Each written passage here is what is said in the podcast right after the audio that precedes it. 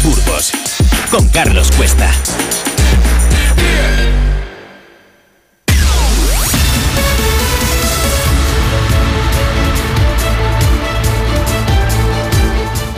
La mayoría de las personas se sienten muy orgullosas de que sus raíces, sus antepasados provengan de alguno de los miles de pueblos que tiene España, algunos con atractivos muy especiales y en la totalidad con encantos que merecen la pena descubrir.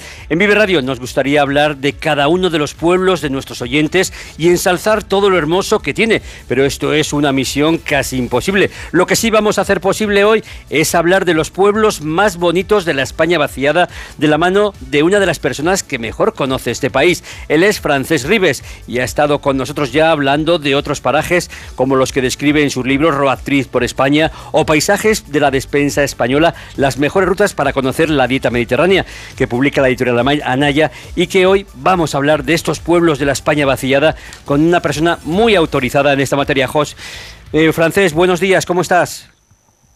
Hola, buenos días, Carlos. Eh, muy bien, muchas gracias por invitarme y un saludo a todos los que nos están escuchando. La verdad es que es un gran placer. Es tu, la tercera vez que, estás en los micrófonos de Vive Radio para presentar a nuestros oyentes tu nuevo libro. Yo creo que, que nos gustó mucho comentar contigo Paisajes de la Despensa Española o la magnífica guía de viajes para descubrir España titulada Road Trips por España. Pero hoy vamos a repasar otro de tus libros que se titula Los pueblos más bonitos de la España vaciada. Y mi primera pregunta es que nos hagas una valoración de esta obra, de qué has querido expresar al poner en valor justamente lo que dices en el título, los pueblos más bonitos de la España vaciada. Bueno, lo cierto es que el título es Los pueblos más bonitos de la España vacía. Mm. Eh, pero efectivamente... Correcto, correcto. Digamos, mm. eh, no está, eh, es un, eh, digamos que es una expresión que incluso a mí tampoco me acaba de gustar, lo de España vacía o vaciada, pero es evidente que se ha convertido en un tópico que, con el que todos nos entendemos. Este libro nace de otro que publiqué ya hace tres años, que era Rutas por la, por la España vacía, y que ese se centraba más bien en lo que las zonas más afectadas por la despoblación, eso es lo que se conoce como la serranía celtibérica, que va desde La Rioja hasta el interior de Valencia, pasando por Cuenca, Guadalajara, y luego la, la franja con Portugal, desde Badajoz prácticamente hasta, hasta Orense.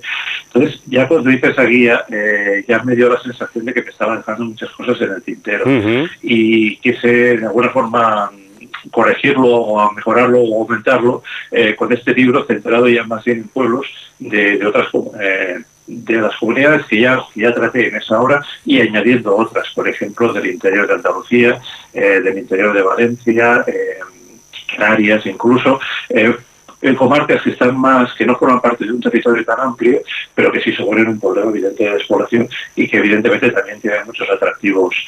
El resultado final es que después de haber añadido 40 pueblos a esta, en esta obra, eh, me da la sensación de que me he dejado unos cuantos más en el tintero, pero bueno, estas cosas siempre pasan, siempre te da la sensación de que, de que podrías añadir mucho más, pero bueno, en algún momento se hace, hace poner el punto y final.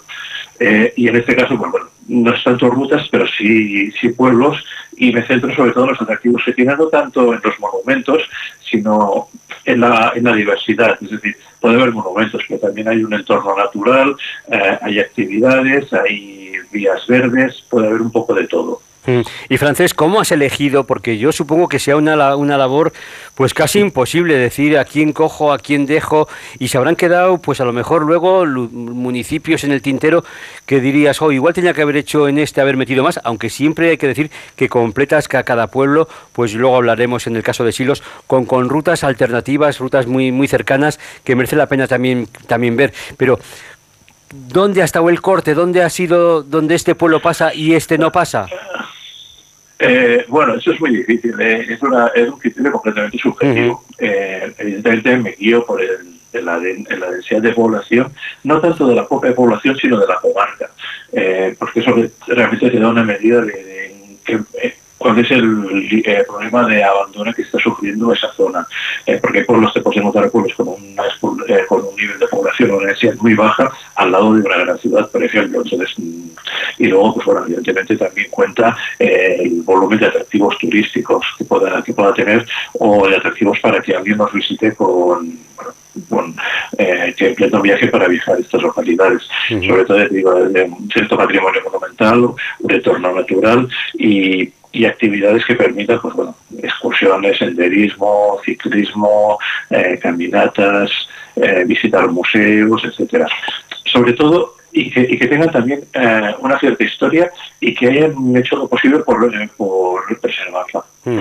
Francés Rives, tengo que decir a nuestra audiencia que es un reconocido periodista, editor y traductor, gran conocedor de lo mejor de España, que ha escrito además otras guías como Rutas por los vinos de España, Guía de los hoteles del vino de España o, por ejemplo, Guías de turismo gastronómico de España. Y me gustaría preguntarte cómo te has planteado ese trabajo, tal vez como una forma de descubrir lo que parece que la sociedad quiere esconder en estos pueblos de la España vacía más, que esconder es que lo ignoran, que mm. o no saben que está ahí. Eh, por ejemplo, eh, lo más curioso de este país, eh, de España, es, su diversidad geográfica y también y la proximidad en la que nos encontramos sitios muy distintos a cual en el que vivimos. Si por ejemplo vives en Madrid, a menos de una hora tienes la Alcarria o la Sierra Norte, que son mm, con pueblos muy poco habitados y con encantos naturales eh, brutales. Entonces, evidentemente yo hago mis viajes por España, digamos que cubro diferentes estratos. A veces eh, eh, me ocupo más de la gastronomía, otras veces de los vinos, y con todo eso acabas conociendo muchas poblaciones que tienen otros encantos y, que son los que tengo que reflejar en este libro. Pero te digo, siempre tengo la sensación de quedarme, eh, de dejarme muchas más cosas de las, de las que podía haber contado. Y bueno, siempre hay la oportunidad de escribir otro, otro libro sobre el tema o sobre otro aspecto. Así es. De hecho, también incluyo... Sí, Sí, sí, Francés, el hecho de que nuestros pueblos se estén quedando vacíos no significa que hayan perdido su encanto. Todos tienen miles de cosas atractivas que disfrutar. ¿Eres optimista y piensas que este tipo de pueblos con más encanto algún día recuperarán al menos una parte del esplendor y poderío que tuvieron? Eso no lo sé. Lo cierto es que la despoblación no es un fenómeno nuevo. En España ha sido, es endémico prácticamente. Es decir, a lo largo de toda nuestra historia es una sucesión de, eh, de guerras, colonización de territorios, pérdida o abandono y vuelta a empezar. Eh, la última vez que ocurrió eso fue tras la guerra civil. Eh, se creó el Instituto de Acción de Colonización y, la Dirección General de Regiones Devastadas, con un nombre ya más alarmante, precisamente para crear, para recuperar zonas que estaban prácticamente abandonadas o habían sido devastadas por la guerra o simplemente trasladar pueblos que iban a ser anegados por, por nuevos pantanos. Y así se crearon entre los años 50 y 70 más de 300 pueblos en España. Entonces, eh, es decir, para mí el término España vacía o vaciada es un tanto peyorativo, sobre todo para quienes viven en estas zonas, porque vacía no están, están ellos. Otra cosa es que por culpa de la falta de población no tengan suficientes servicios y, buenas comunicaciones. Eso sí me parece grave y sí creo que sería relativamente fácil de solucionar. falta, es una cuestión de inversión estatal o autonómica, como se quiera. Eh, que vaya a recuperar el esplendor de antaño bueno, a mí me cuesta tener tierras altas de la vivir con el esplendor de los tiempos de la mesa. Pero bueno, otra cosa es que puedan vivir con dignidad, eh, no solo del turismo, sino de, sus propias actividades tradicionales, como puede ser la agricultura extensiva o la ganadería extensiva, y que además pues, bueno, tengan unos ingresos complementarios de, eh, a través del turismo o de las energías limpias, pero vamos, yo sí creo eh, que tienen que pueden tener futuro si se quiere, claro, tiene que haber una, una voluntad política para eso. Y Francés, a lo largo de estas 40 propuestas que nos planteas, podemos conocer prácticamente todas las regiones, salvo Baleares, donde no existe despoblación. Y, pero, ¿qué ha pasado en España para que hayamos vaciado nuestros pueblos, que como decimos son nuestras raíces y nuestra verdadera esencia y herencia? Bueno, eh, ha pasado que ha pasado la historia, ha pasado la historia y la revolución industrial. Entonces, eh, a principios un dato que doy en el libro es que, eh, te digo, a España siempre le ha faltado gente. A principios del siglo XX, mientras en Francia, que tiene una extensión similar a la nuestra, tenía casi ya 40 millones de habitantes, nosotros llegamos ya a 20. Entonces, y siempre hemos ido por detrás. Y hoy, por ejemplo, Francia tiene casi 70 millones de habitantes y nosotros pues andamos por los 49. Eh, sigue habiendo una diferencia eh, importante. Entonces, aparte de esto, de ese fenómeno que antaño en otros, en otros siglos pues estaba más difuminado, claro, a lo largo del siglo XX, eh, las ciudades que hicieron la revolución industrial, la industrialización, sobre todo en Cataluña, País Vasco o el Levante, hizo que mucha gente del campo emigrara a las ciudades, hubo una el gran vaciamiento de los años 50 y 60 del campo, eh, también creció el turismo, por lo cual las costas aún se llenaron más de, eh, de, inmigrantes del interior, y esa es la situación que tenemos hoy. Hoy tenemos más que poca población, sobre todo una descompensación. Tenemos unas, unas costas muy llenas de gente y un interior realmente en algunas zonas, si no desértico, como le falta. Eh, Francés, este trabajo además es un libro lleno de vida y de experiencias de personas con quien has podido hablar, esos habitantes que para mí son auténticos privilegiados, que viven casi al margen de horarios y del estrés. Cuéntanos, ¿te han sorprendido sus testimonios y su forma de vida? ¿Qué les ha hecho resistir para no sucumbir y emigrar a la ciudad donde quizás sus hijos pudieran tener mayores posibilidades y oportunidades?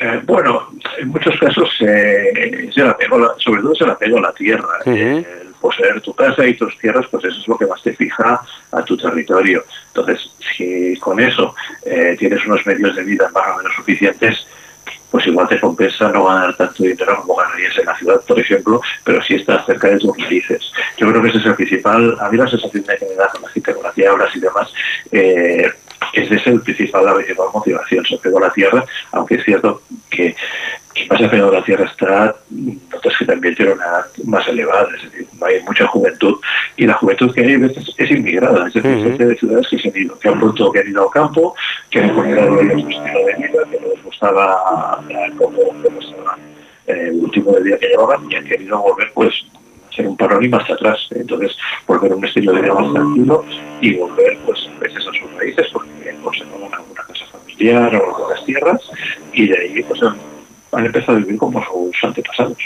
En este libro es bastante. En este libro francés se aprecia que además de todo el encanto que tienen estos municipios, se esconde un rico patrimonio que no existe en ningún lugar del mundo. Tenemos un país lleno de iglesias, de castillos, de edificios emblemáticos. ¿Somos conscientes los españoles de esta gran riqueza que tenemos y que en buena medida está muy descuidada? Yo creo que, es, que desde un tiempo esta parte sí lo somos. Otra cosa es que antaño cuando tuviera aprecio a, estas cosas. Eh, todo empezó con la desamortización XIX, eh, pero que dejó un montón de, patrimonio, de, templos, monasterios y demás en completo abandono, eh, por hablar de castillos y demás. En eso sí da la sensación, cuando viajas por países del entorno como Francia o Italia, da la sensación de que han tenido antes una conciencia de su patrimonio mucho antes que nosotros. Eh, incluso, eh, bueno, es que en Francia tú ves pueblos que, parece que parecen de postal, que los han cuidado desde siempre. Y eso aquí empezamos a hacerlo, eh, y en muchas casos no se hace, pero también encuentras no pocos despropósitos. De Burgos, francés, de Burgos, de la provincia de Burgos, destacas un pueblo que, bueno, que, que yo creo que conocemos todos, que es Santo Domingo de Silos, como cruce de culturas, y citas también, por ejemplo, el ciprés y la secuoya que tiene, pero también el desfiladero que hay en la Yecla, el cementerio de Y recomiendas visitar, por ejemplo, Neila, la Casa de la Madera. ¿Cómo nos ven el resto de españoles y hasta qué punto Burgos, pues también es un punto importante en, este, en esta guía de, de los pueblos más bonitos de la España vacía? Eh, bueno, la, zona de la Sierra de la Demanda efectivamente es una zona afectada por la, por la despoblación y de hecho en algún sitio se la ha llamado incluso la, la, fobia burgalesa por, la, por la baja densidad. Eh, yo creo que es una de las zonas, eh, a mí particularmente Castilla y León me, me enamora, me gusta mucho y por Burgos tengo especial debilidad. Y, y, la verdad es que por la zona, por los pueblos de, de la Sierra de la Demanda y en concreto Santo Domingo de Silos, yo he de confesar que me gusta mucho y en eso no puedo ser nada objetivo, es decir, me gusta y ya está, porque además, eh, combina muchos atractivos para mí. Eh, yo no soy muy religioso, pero me encantan las iglesias. Eh, y Santo Domingo de Cielos, además, con el, con el canto gregoriano, es una cosa espléndida y única en el mundo. Si ellos sumamos algo tan moderno como el cementerio de Sachi, cuya historia a mí me, resulta fascinante este grupo de, de, fans de una película que deciden desenterrar un escenario cinematográfico tan, tan espectacular como ese. Eh, bueno, digamos que tiene un montón de elementos para atraerme. Me gusta, por ejemplo, el desfiladero de la Yecla, eh, la gastronomía de la zona, los pueblos del entorno, como Rubias, etcétera, eh, la proximidad de del yacimiento de Atapuerca, bueno, es una zona que para mí es bastante perfecta. En cuanto, eh, si te gusta el turismo interior, tiene, tiene, tiene de todo. vamos, prácticamente. Entonces, eh, sea cosa de tu interés. Y, y, una distancia bastante bastante próxima. También tiene excelentes vinos, con lo cual, bueno, no se me ocurre ahora mismo, tendría que buscar, pero si buscamos zonas completas, completas, me gustaría encontrar otras. Y luego, aparte, Burgos también tiene zonas poco conocidas, como la parte de toda la zona norte, las y demás.